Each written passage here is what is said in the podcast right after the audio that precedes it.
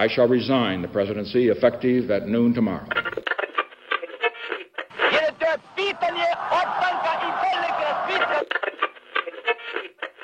Sejam todas, todos e todos muito bem-vindos a mais um episódio de Mundo de História. E no episódio da semana eu vou falar com vocês um pouquinho em uma quase resenha sobre o poder de cura, poder divino, milagroso de cura dos reis franceses e ingleses. E por que uma quase resenha? Porque esse episódio está totalmente baseado na obra Os Reis Taumaturgos do francês Marc Bloch.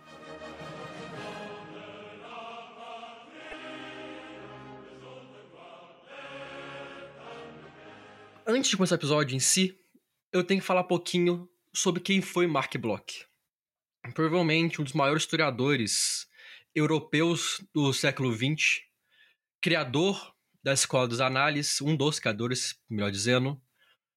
Nasceu no, na década de 1880, chegou a, a lutar pela França na Primeira Guerra Mundial e após sua vida militar se consagrou na academia, tornando-se um professor na Universidade de Sorbonne, em Paris, uma das mais prestigiosas universidades do mundo, em 1936. Porém, em 1940, foi obrigado a abandonar o seu cargo devido à queda de Paris perante o exército nazista de Hitler. E Mark Bloch, por ser judeu, foi preso em um campo de concentração. Nesse campo, nesse campo, de uma forma milagrosa e surpreendente, de uma forma surpreendente, Mark foi capaz de escrever um livro chamado Apologia à História, que é um livro base para o historiador, que tenta falar um pouco sobre o que é estudar história, o que é fazer história.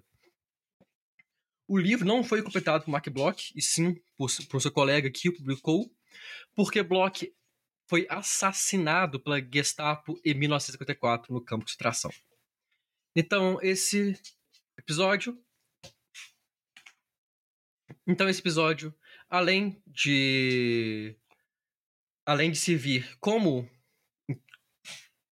como, como motivação científica de conhecimento, é também uma homenagem ao nosso querido Mark Bloch. Mas bom, vamos falar dos reis taumaturgos. E o que significa taumaturgo? Taumaturgos é um sinônimo para milagrosos. E tinha esse título porque, durante a Idade Média, os reis franceses e ingleses eram tidos como milagrosos, como milagrosos, como capazes de realizar cura, de fazer milagres. E vale saltar que essa crença era no poder hereditário, ou seja, passaria de pai para filho.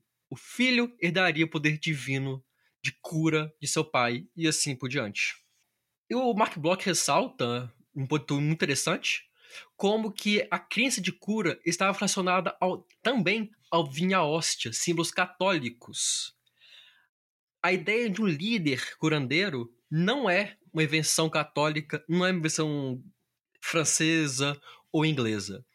Era algo que já se encontrava no, no mundo pagão, nas religiões pagãs da Europa. Mas que foi aceito ou adaptado pelo catolicismo além da. O que já mostra muito sobre a relação que a cura acaba criando do catolicismo. Porque o rei que curava era o rei legítimo. E o rei, para ser legítimo, ele era de ser coroado pelo Papa. Ou seja, a Igreja Católica tinha que colocar a coroa, o direito de ser rei, sobre essa pessoa, esse monarca. Então, olha só. O catolicismo se apropria de uma, uma questão pagã para se fortalecer. Porque, olha, é como se mostrasse para o povo: olha só o que o poder do rei cristão faz. Não é à toa, como falei, o vinho e a hóstia eram símbolos da cura.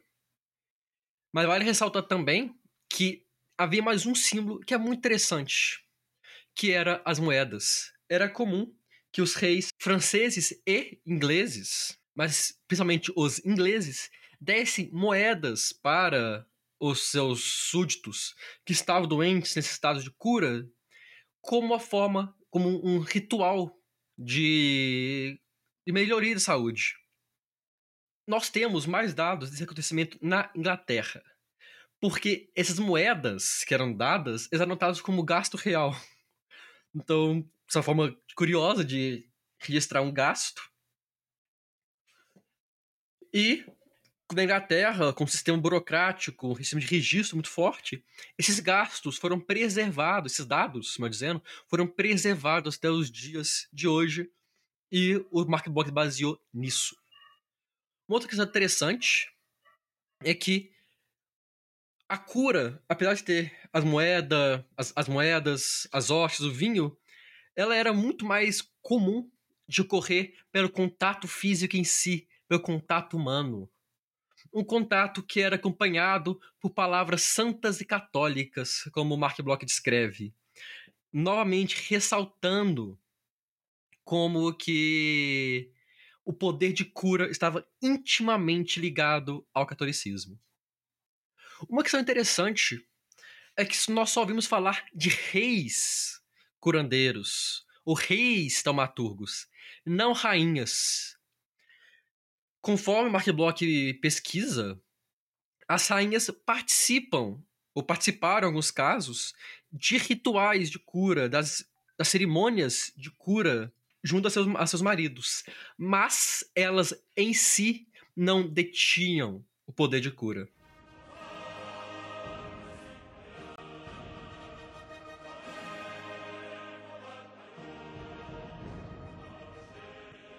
Outro ponto interessante que ocorreu principalmente durante o reinado do Luís VI na França, ali no século XII depois de Cristo, era que ele tinha horário marcado para exercer a cerimônia de cura, normalmente após a missa.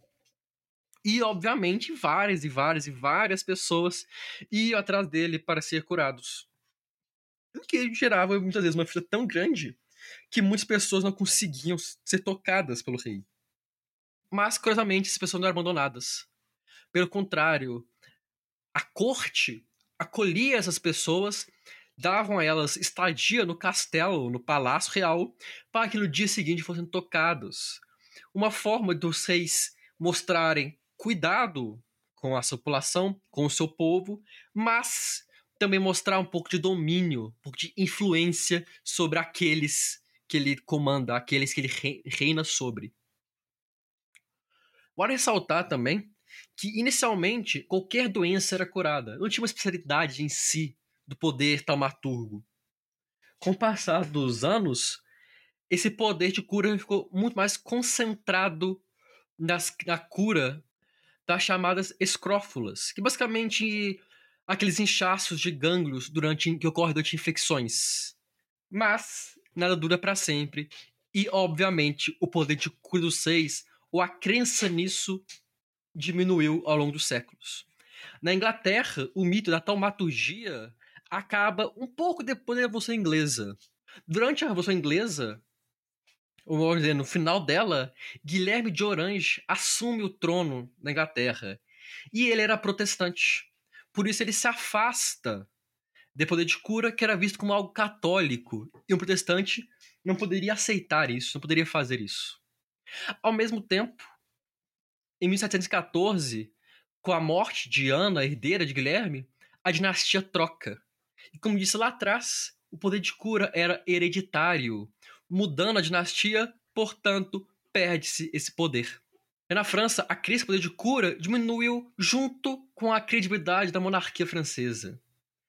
Nós não sabemos o motivo, o Bloch ressalta isso, mas Luís XVI renuncia ao poder de cura de uma forma que ele se tornou o, um dos últimos monarcas a fazer isso. E por quase 40 anos ninguém fez. Foi Carlos X que tentou voltar com essa prática, chegou a realizar algumas curas, mas em maio de 1825 ele curou, ou tocou, pelo menos, na última pessoa doente. Por mais que essas datas sejam separadas, a Revolução Inglesa e a a última cura por Carlos X, elas têm um ponto em comum. Nos dois países, a cura pelos reis, o poder divino de cura dos reis, acaba alguns anos depois da queda do absolutismo monárquico. Eu não posso afirmar que há uma relação em si, mas eu não posso afirmar que a queda do absolutismo leva à queda do poder de cura, mas com toda certeza elas estão intimamente ligadas. É uma hipótese muito plausível. E é fato que o poder de cura mostra uma, mostrava uma preocupação dos reis com seus súditos. Mas, acima de tudo, era uma forma do rei de se colocar como superior perante a sua nação. Era uma forma de conquistar o apoio popular e, talvez até mesmo mais importante, a admiração dos súditos e o medo.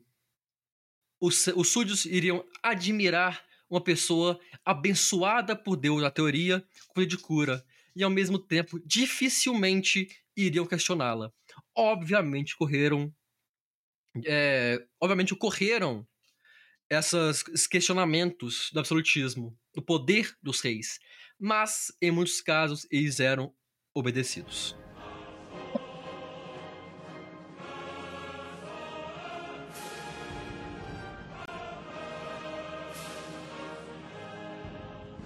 Esse episódio, um pouquinho mais curto, chega ao fim.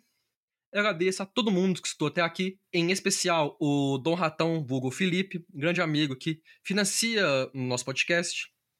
Se você tem interesse e condições de fazer o mesmo, você pode nos ajudar pelo Catarse ou pelo Pix. Todos os links estão no nosso Instagram, arroba Mundo de História. Você pode aproveitar para nos seguir no, Insta, no Facebook e no, e no Twitter, o mesmo nome, Mundo de História. Estão sempre postando para lá as novidades, episódios. E é uma forma de vocês mandarem críticas, sugestões, temas que vocês gostarem de, de escutar aqui no episódio. E no mais, espero que esse episódio, apesar de mais curto, tenha sido interessante, tenha servido para ensinar algo para vocês e gerar reflexões. Muito obrigado. Lembre-se de compartilhar esse episódio com seus colegas, familiares, amigos, amigas. E no mais, vejo todos vocês na próxima semana. Um abraço.